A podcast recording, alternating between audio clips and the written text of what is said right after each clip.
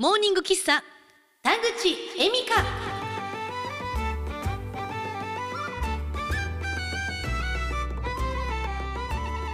おはようございます田口恵美香です。世界中の田口エミラーの皆さん今日も田口恵美香ってますか？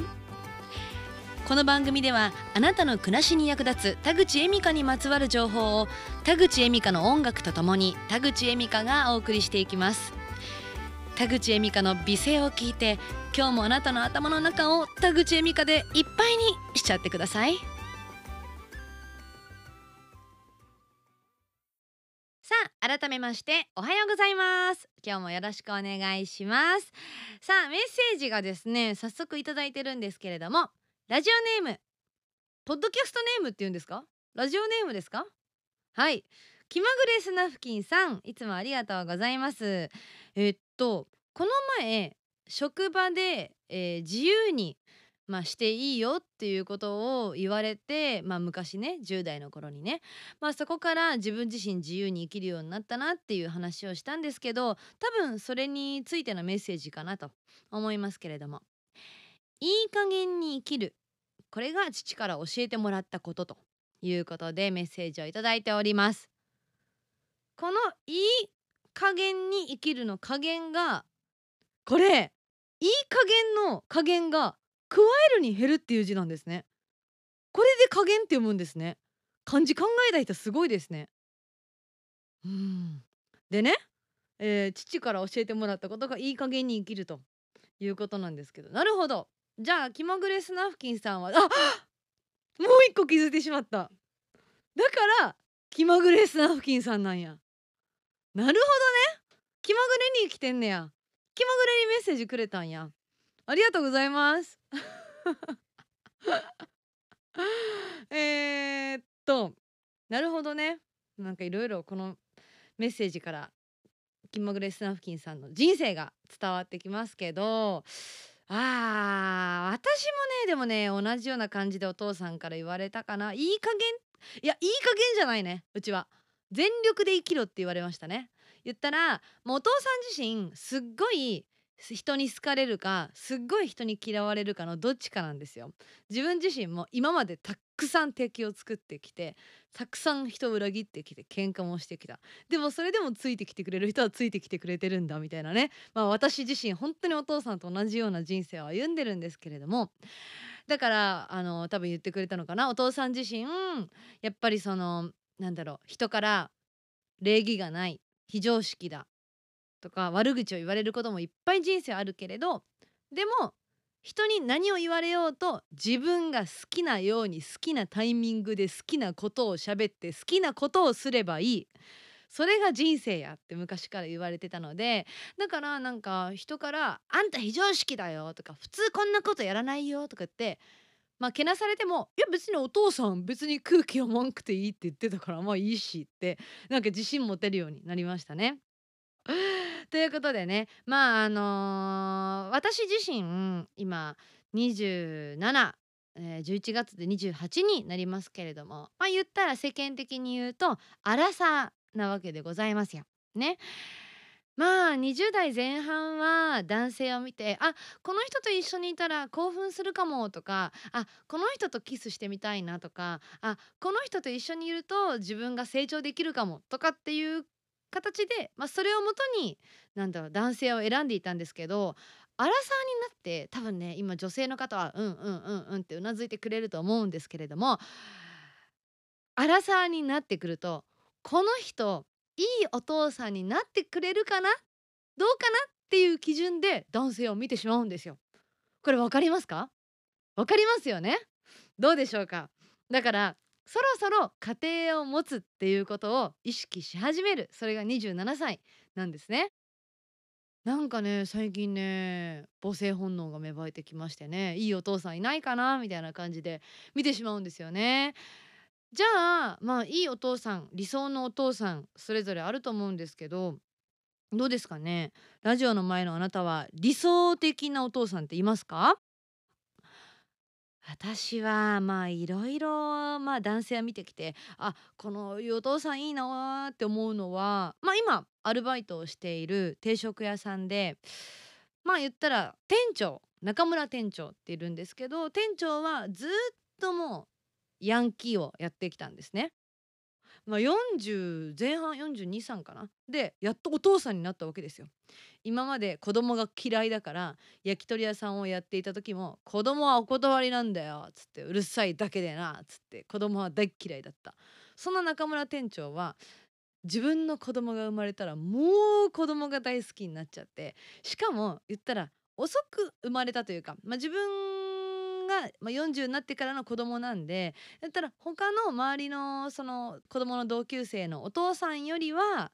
まあ、年が上なんですね。っていうことは子供と一緒にいてあげられる時間も他の同級生の子と比べたら短いわけじゃないですか普通に考えて。ってなった時に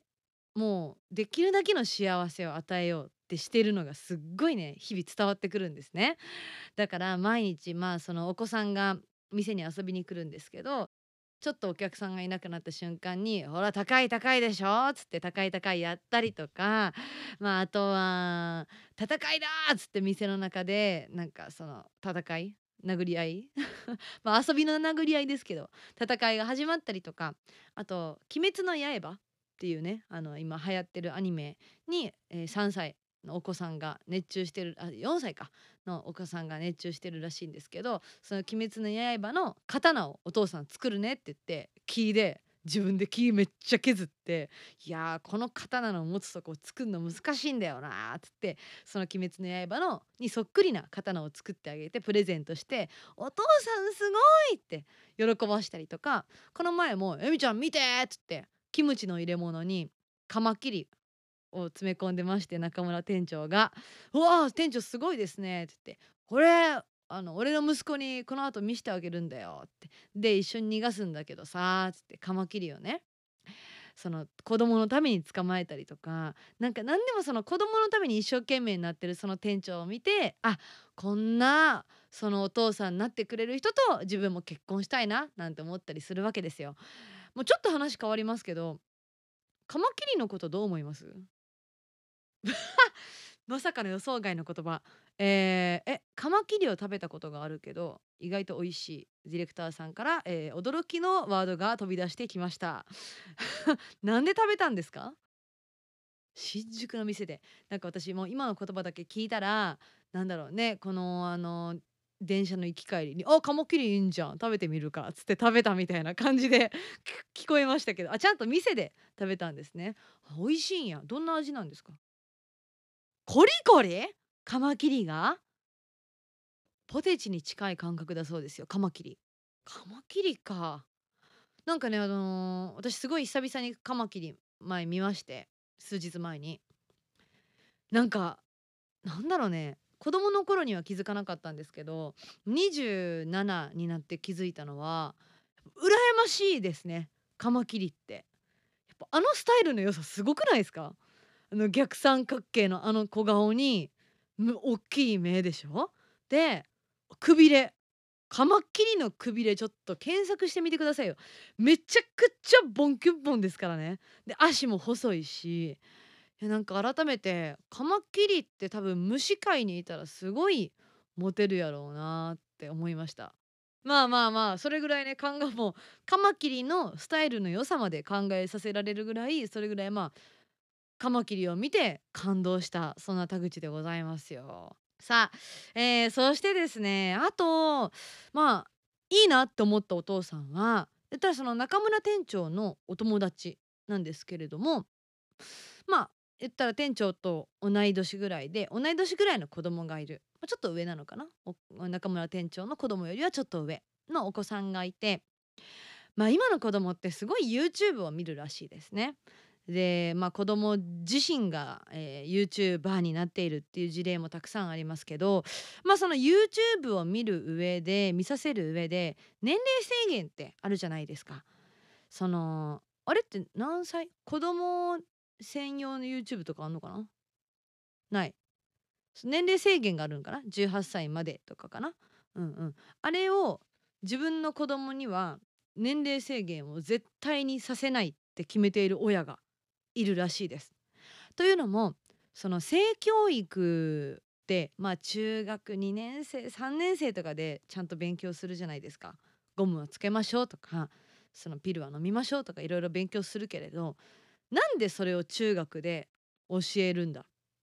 だったらいずれ分かるんだったらちっちゃい頃から分かってても別に一緒だろっていう考えでわざわざ年齢制限を外しているらしいんですよ。これはどう思いますか？私自身の性教育はちょうどでもあどうだろうなあ私自身は結構小さい頃から性教育受けてましたね。というのも、えーガソリンスタンドとかに昔エロ本が置いてあったんですよ。でエロ本っていうかまあうん言ったら男性誌で女性の裸が写っている本エロ本ですかね言ったらが置いてあってでそれをお母さんが見せてきたんですよ私に。見てごらんこれ。女の人の裸いっぱい写ってるでしょで私が「あほんまやね」っつって「ほらね綺麗な裸でしょ？この人たちはこの裸を見せたいんだよ。美しいっていう裸を見せたいんやで」と。やからこの人たちはこういう仕事をしてるのってお母さんにわざわざそのエロ本見せられましてこっちも「へー」としか言えなくて。だからでもその時のお母さんの言葉でなんかエロイコール恥ずべきものじゃない隠すべきものじゃないっていうのは学びましたね。あこれはちゃんとしたその一つの文化なんやっていうのも小さい時に学んだ覚えがあります。あとは居酒屋さんにうちのおじいちゃんとうちのお父さんとうちのおじちゃんと3人と私でいた時にうちのおじちゃんとうちのお父さんが一緒にエロ本を読み始めたんですよ。で 読み始めてうわお父さんとおじちゃんエロ本読んでるって思ってた時におじいちゃんが「俺は絶対に読まん俺はおばあちゃんがおるから絶対に読まんで」ってって横で言っててあおじいちゃんは真面目なんやなって感じたのを今でも覚えてますね。えこういう教育の仕方じゃないんですか皆さん？違うかな、私自身はそういう性教育受けたからまあ言ったらまあ隠されてはなかったかな。確かにだからその店長のお友達のその YouTube の年齢制限をかけないって言ってるお父さんは私はいいなって思いますね。隠さない。そうということで別にエロは隠すべきものじゃないって育ってきたんですよ。でも逆にちょっと私が心配なのはだから多分私今色気がまあないってよく言われるんじゃないかなと。やっぱりその恥ずかしがったりとか隠したりしない。チンチンチンチンチンチンとか全然誰の前でも言えるしなんかね言えるからだから別にエロさとか感じなかったんじゃないかなと逆にあそこでお母さんが私に「こういうのは恥ずかしいから見ちゃダメ!」っ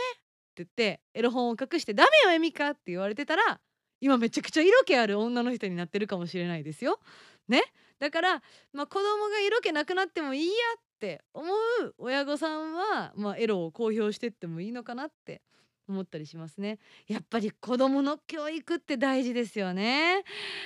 でですね、えーまあ、いろんなお父さんを見てきた私なんですけどまあ一番いいなって思うお父さんが実は親友のお父さんなんですよ。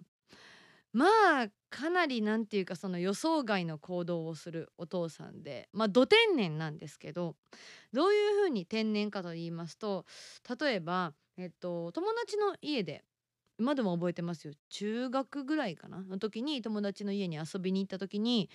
そこでゴキブリさんがね出たんですよ。うわっと思ってその時すぐにゴキジェットとかでわーって殺してくれんのかなと思ったらお父さんが「あーゴキブリ出たか」って言って「紙とペン貸せ」っつって紙にペンで「ゴキブリなんかムカデアリタイサン」って書いて「あテープどこや?」っつってテープでそれを台所の窓のとこに貼り始めていやーなんかすごいなって衝撃受けましてで 友達に「えお父さんいつもこんなんなん?」って聞いたら「ああまあいつもこんな感じやね」っつって。すごないですか？で結局ゴキジェット一回も登場せずにそ退散っていう紙を貼ってあもうこれで大丈夫やからなってお父さんは言っててまあなんだろうねまあ気持ちからって気持ちのね持ってき方大事やけどまあそういう教育の仕方もあんねやって思いました。あとはそのお父さんのすごい予想外やなと思ったのがあの夏場にロングティーってわかります？ロング T シャツ。長袖の T シャツね。ロン T にの下にタンクトップをそのお父さんが着てたんですよ。やけどなんかその友達曰く一緒にお父さんとご飯食べてたらなんか暑いなって言ってそのお父さんがじゃあ服脱ぐんかなと。タンクトップかそのロング T シャツロン T をどっちかを脱ぐんかなって思いきやそのタンクトップとロン T が重なってる部分だけ服を切り始めたらしいんですよ。やばないですか？わかります？だから前と後ろだけその重なってる部分を切ってあこれでちょっと熱くなくなったわって言ってるんですよ。予想外すぎません？なんかそんなことばっかりあるらしくってなんか友達のお父さんいいなって思ってましたね。はい。ということで私はそんなちょっと刺激的な行動もしてくれるお父さんを募集中です。はい、えー、そして今聞いてくれているお父さんは是非ね、えー、これからもいいお父さんで言い続けてほしいなと思います。さて今日は、えー、スナフキンさんのメッセージから、まあ、トークを繰り広げてきましたけれども皆さんのお父さんは一体どんなお父さんなんでしょうか？理想のお父さんとかねいたらぜひメッセージをください。メールの送り先はモーニングエミカアットマーク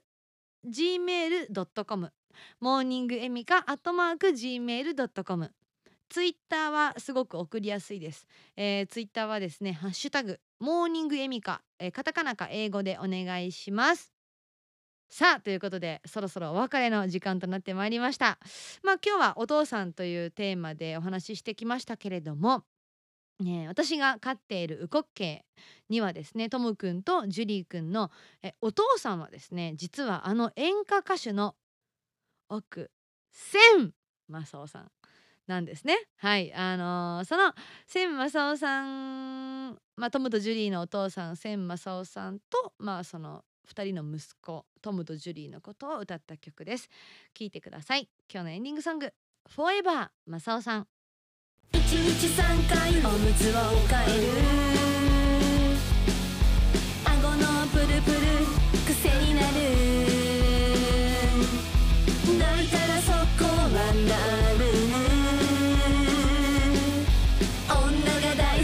男にゃ飛び蹴りベビーカーに乗ってお散歩。